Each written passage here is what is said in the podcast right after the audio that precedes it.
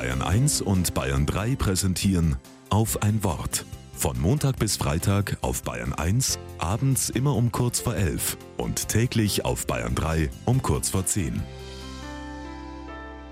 Mit Esther Zeyer.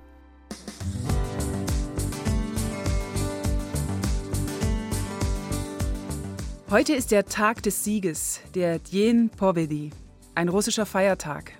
Vor 78 Jahren hat das deutsche Naziregime endgültig kapituliert. Eigentlich sollte dieser Tag aufwecken, damit so etwas nie wieder passiert.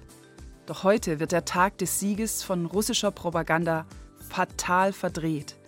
Plötzlich geht es um den Sieg über die ukrainischen Nachbarn, nur weil die sich nicht unterwerfen. Das Wort Sieg hat für mich als Deutsche keinen guten Klang. Es steht etwa für Triumph. Auf Russisch heißt Sieg Povedi und hat eine männliche Endung. Es hat etwas mit Niederringen, Niederkämpfen, Niederzwingen zu tun. Auf Ukrainisch heißt Sieg Peremoha.